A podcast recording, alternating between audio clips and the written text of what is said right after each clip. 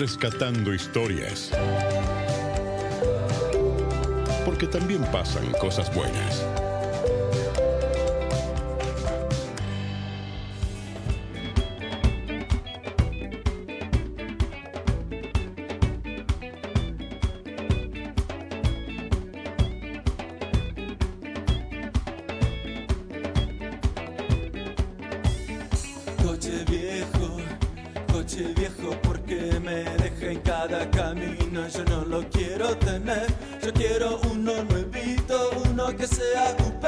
La mala suerte me quito y entonces van a saber.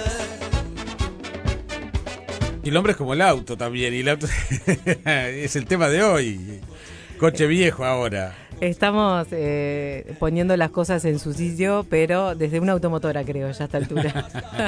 bueno, vamos a rescatar una historia linda. ¿Tiene ganas de escuchar lindas historias, buenas Obvia- historias? obviamente. Vamos a hablar del Club de Reparadores, una que- nueva vida a los objetos. O sea que hay gente que quiere reparar, ¿viste? Empezar a mandar mensajes. Qué bueno, porque la verdad que... Quiero eh, arreglar el pasacassette, por ejemplo. Yo tengo un radiograbador que quiero reparar y que todavía no encontré el repuesto, pero me encanta conectarme además con ese objeto en particular porque fue uno de mis primeros este, eh, regalos que recibí en, en mi niñez. Bueno, hoy vamos a rescatar esta historia. Se trata de un evento que es itinerante, es un evento de reparación colectiva y voluntaria que apuesta a generar un impacto positivo en el medio ambiente y también alargar la vida útil de los objetos y evitar así su descarte, que sea tirado a la basura. El movimiento de reparadores nació en Buenos Aires. El objetivo es reunir a este grupo de voluntarios, también a vecinos de diferentes barrios, con el afán de generar una jornada de reparación de objetos y de esta forma se busca impactar de tres maneras positivas, como les contaba, ambiental, ya que se evita la generación de residuos, económico, porque promueve el trabajo de los reparadores barriales, de estos eh, trabajadores muchas veces olvidados, aquellos que tienen ese oficio, eh, por ejemplo, el bicicletero, el zapatero, el que repara electrodomésticos, bueno, y fomentar también las prácticas de consumo alineados a la economía circular y también en generar encuentros con personas que tienen diferentes competencias y de esta forma entre todos se eh, colabora. Los objetos que se pueden reparar son muy pero muy variados. Van desde piezas de bazar, si Sí. usted tiene esa tacita que se le rompió, Sí. no la tire, la puede llevar. Artículos de No, tengo que eh, llevar el asa, que fue lo que se me rompió. Tengo ¿Se le do- rompió? Tengo que llevar las dos cosas. las dos cosas, sí, por supuesto. claro. Hasta, eh, por ejemplo, artículos de electrónica, por ejemplo, El pasacassette el pasacassette o el tocadiscos. También de costura, la máquina de coser de la abuela que está ahí abandonada y que nadie sabe cómo hacerla funcionar. Y el para lo único que sirve ahora es para ponerle ropa encima. Bueno, no. Ahí tiene una vida eh, esa máquina de coser. Libros, por ejemplo. ¿Cuántos libros que uno tiene en la biblioteca que de repente están un poco Sí, eh, se le- desarmados? Las hojas, se le saltan las hojas. Juguetes también. Podemos reparar eh, a- eh, las, las muñecas que de la- Antiguas. antiguas. Las antiguas, claro. a la muñequita Lucy Eh, que hace exacto. poco este, nos estuvo visitando por el Estuvo estudio, claro, que tiene que está un poco Para despeinada. que no termine en el cementerio le podemos dar vida. Claro, nuevamente. le podemos dar vida. Bueno, pero hay un montón de objetos que pueden ser reparados, que pueden tener una segunda oportunidad. De eso hablé con eh, Sofía, que es una de mm, las coordinadoras de este club de reparadores, y hablamos un poco con ella de lo importante, también Sofía Cayat, de lo importante que es también generar este tipo de encuentros en los barrios. El Club de Reparadores es un movimiento que promueve la reparación como estrategia de consumo responsable, buscando alargar la vida útil de los objetos y así evitar que sean descartados. Desde que el club comenzó en Montevideo, llevamos reparados más de mil objetos y eso ha evitado que más de 2.000 kilos de basura terminen en el vertedero. Reparamos libros, electrónica, costura, juguetes, bicicletas, máquinas de coser y básicamente cualquier objeto fácil de transportar que esté roto, intentamos darle alguna solución. El Club de Reparadores es un proyecto abierto a la comunidad. Todas las personas interesadas en participar de alguna manera son más que bienvenidas. Aquellas personas que cuenten con alguna habilidad de reparación y aquellas que no cuenten con una habilidad específica pero tengan ganas de aprender o dar una mano de alguna forma en el club, están más que bienvenidas.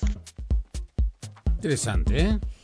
Muy interesante. Y además el Club de Reparadores está integrado, como les contaba, por eh, organizadores, voluntarios, hay 15 voluntarios físicos y hasta el momento organizaron encuentros en distintos barrios, en Montevideo, en el Cerro, en Cordón, en el Parque Rodón, La Guada y también encuentros en el interior del país. ¿Y cuándo es el próximo encuentro, don Jaime Clara? Este sábado. Van a estar en la Plaza de las Pioneras, acá, cerquita de la radio, de 14 a 18 horas. La entrada es gratuita, no tienen costo las reparaciones, es en Avenida Graciada y General Aguilar. Pueden llevar ese objeto que hace tiempo tienen guardado porque lo heredaron de la abuela, del abuelo, de un familiar y lo tienen ahí en desuso. De eso también hablé con Sofía porque detrás de cada objeto es muy lindo también eh, escuchar las historias y cómo uno a través de los objetos también se reconecta con ese familiar quizás que ya no está y le regaló o le da vida eh, a un juguete querido de su infancia. Si bien al club llegan objetos muy variados, los más recordados por el equipo suelen ser objetos que en general tienen mucha historia. Un caso fue el de un abuelo que llevó un juguete muy antiguo que él usaba cuando era niño y quería regalárselo a su nieto. Otro caso fue el de un recetario hecho por la bisabuela de la persona que llevó el objeto al club, que bueno, claramente por el paso de los años el papel se fue avejentando y se logró volverlo a poner en condiciones en el Reparar es un derecho, no podemos aceptar la obsolescencia programada, es un abuso sin igual. En los años de mi abuela las personas reparaban, era un gran orgullo heredar ese artefacto viejo. Tenemos forma de consumir. Hoy la biblioteca musical de Radio Sarandí, de las cosas en su sitio, está sorprendiendo realmente. ¿Repararon el tema que puse? Gracias, Tach. Muy bien. Cuénteme, ¿quién, ¿quién está cantando? ¿Tiene idea? El propio movimiento de reparadores tiene su grupo, el argentino. De ahí lo sacamos. Ah, qué bueno. Bueno, Eh, porque este muy grupo bueno. está inspirado también en esta iniciativa que Exacto, está en hay otra Argentina. canción también, hay dos más, pero estas dos están buenísimas para lo que justamente estás tocando. Está resultando todo muy reparador esto. ¿eh? No, realmente. Bueno, y uno de los objetos que se puede reparar este sábado son las bicicletas. Y estamos en contacto con Carlos Bruno, que desde hace unos cuantos años lleva adelante un proyecto que a mí me encanta, que se llama Libera tu bicicleta, una iniciativa solidaria que empezó en una azotea entre un grupo de amigos y ahora cuentan con su propio taller en el velódromo municipal. Y estamos en contacto ya con Carlos. ¿Cómo estás, Carlos? ¿Cómo les va? Hola, ¿qué tal? Gracias Buen día. Por el contacto y gracias por ese pedacito de tema que estaba buenísimo. Está bueno, ¿eh? ¿Lo conocías? Eh, no, no, la verdad que ni idea, lo voy a buscar. Suena medio raro igual, pero vamos a escucharlo todo. Bueno, Carlos, contanos, eh, vas a estar el, el sábado en este club de reparadores que eh, tiene ya varias ediciones. Eh, hablamos un poco de, de tu proyecto, que yo decía, empezó en una azotea con amigos. Sí, empezó en el 2000. Bueno, vamos a estar mañana. Nosotros somos como 10. Mañana, como el fin de medio largo y eso, hay muchos que no estamos en Montevideo, vamos a estar 4 o 5. Pero empezamos en el 2013, en esa, esa azotea ya media mítica para nosotros, que es lo, que más nos gusta, de las cosas que más nos gusta recalcar del proyecto, que fue un proyecto que empezó de la nada, de juntarse cuatro o cinco amigos, conversar en un- una sobremesa, gente de bicicletas, obvio, este, y arrancar con el proyecto con lo poco que había, que era más ganas que, que conocimientos, tres herramientas y un espacio con una azotea con un galponcito que nos permitió empezar este, súper rápidamente. Con los, eso fue 2013, después en 2015 hicimos una especie de acuerdo con el velódromo y desde 2015 estamos ahí, que es un lugar especial para la bici además. ¿no? Carlos, ustedes reparan eh, bicicletas que les donan y luego las liberan, eh, luego las, las entregan a personas que la- las necesiten. Exacto, mira, nosotros le llamamos liberar. Ah, le llamamos liberar porque lo que nos interesa es, bueno, primero, que una bici que no se usa, el centro del proyecto es ese, recuperar bicis en desuso. En muchas casas en Montevideo van quedando las bicis por diferentes razones, azoteas, galpones, ahí medias abandonadas. La- mucha gente nos las dona, tenemos un muy buen flujo de bicicletas, siempre necesitamos más, así que la gente que está escuchando que tenga bicis, que se comunique con nosotros. Las recogemos con un carrito, las llevamos al velódromo, avanzamos un poco en la parte mecánica más compleja, ahí la bicicleta es muy sencilla, pero tiene algunas cositas que, que es más rápido y más fácil hacerlo nosotros. Y después las ponemos a disposición de gente que las necesita y no tiene recursos para comprarlas. Pero no se las damos hechas, ¿tá? listas para rodar. La idea es que la gente se acerque al velódromo, se acerque al taller los sábados de mañana y trabaje sobre esas bicicletas que no están 100% funcionales para después llevárselas. ¿Y cómo, cómo, cómo, las- cómo evalúan ustedes a esa persona que se acerca? O sea, digamos que realmente que realmente tenga la, la necesidad, digamos, cómo... Eh, no, no, no, no. Eh, nosotros, si la persona, cualquiera que viene a pedir una bicicleta para nosotros, eh, la necesita. Bien, bien. O sea, no, no tenemos, no ponemos filtros, no somos trabajadores sociales, no tenemos habilidades para eso. Eh, eh, definir quién sí, quién no, es una tarea fea. Entonces, y, y la gente entiende el proyecto. ¿no? Nosotros ya liberamos casi 2.000. Este, eh, en principio no queríamos llegar a las 2.000 bicicletas. Eh, sabemos que el 99 y pico por ciento de la gente que se las lleva eh, de verdad las necesita. Es decir, nadie que, que no las necesita va a ir a buscar una, eh, qué. Eh, creemos que, que como que la población objetivo del proyecto es la, es la adecuada. Y lo bueno es, si hay alguien que tal vez tenga algún mínimo recurso o algo así, aporta algo a nuestro bollón de colaboraciones, eso está bueno.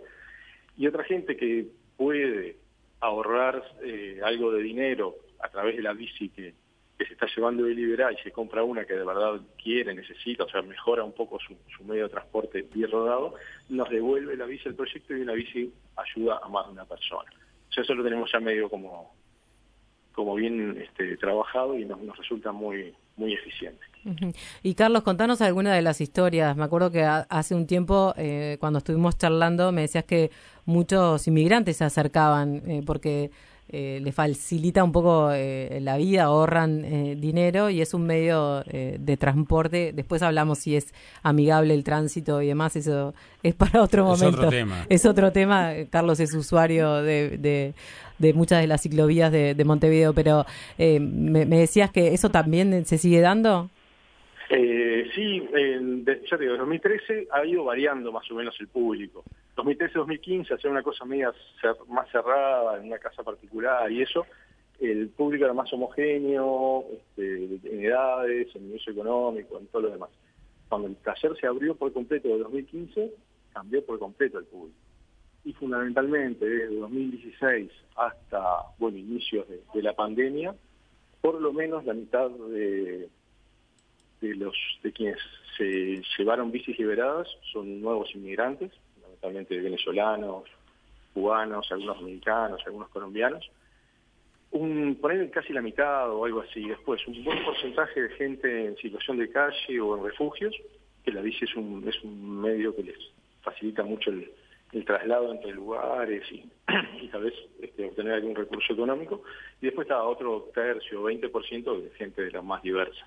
También tenemos mucha gente de, extranjeros que estaban de paso en, Uruguay por pasantías, trabajos cortos, estudios, y que tenían experiencia en trabajo en talleres como los nuestros. En muchas ciudades del mundo hay talleres colaborativos o talleres abiertos, donde también aportaban su, sus conocimientos al, al taller y venían, incluso mucha gente se, se llevaba la bici y después volvía a ayudar a otros, ¿no? que también es una cosa que se da mucho.